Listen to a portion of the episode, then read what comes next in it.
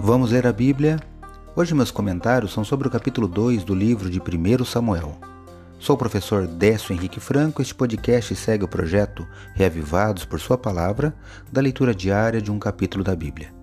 Aqui encontramos o cântico de alegria de Ana, os primeiros anos de Samuel morando ali na casa do Senhor sob os cuidados do profeta Eli, e o capítulo registra o quanto os filhos de Eli, chamados de Rofini e Finéias, eram homens malignos e não se importavam com o Senhor. Seus pecados e a profecia do Senhor contra eles é relatada na parte final do capítulo. Observe os contrastes entre Samuel e os filhos de Eli. Mas destaco na leitura a bênção concedida a Ana, mãe de Samuel.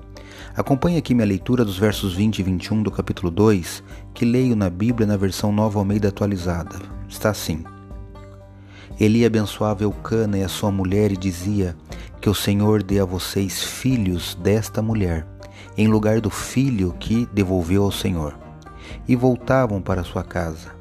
Assim o Senhor abençoou Ana e ela engravidava. Teve mais três filhos e duas filhas. E o menino Samuel crescia diante do Senhor. 1 Samuel capítulo 2, versos 20 e 21. Ana teve um papel fundamental e decisivo na vida de Samuel. Ela o dirigiu, conforme as Escrituras, sob orientação do próprio Deus, e demonstrou tanto zelo em sua missão de mãe que Deus a abençoou com mais cinco filhos.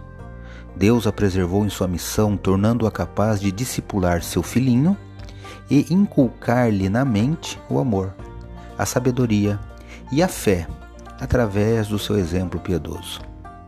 Leia hoje 1 Samuel capítulo 2. Esse foi mais um episódio diário desse projeto de leitura da Bíblia apresentado por mim, Décio Henrique Franco. Um abraço e até amanhã.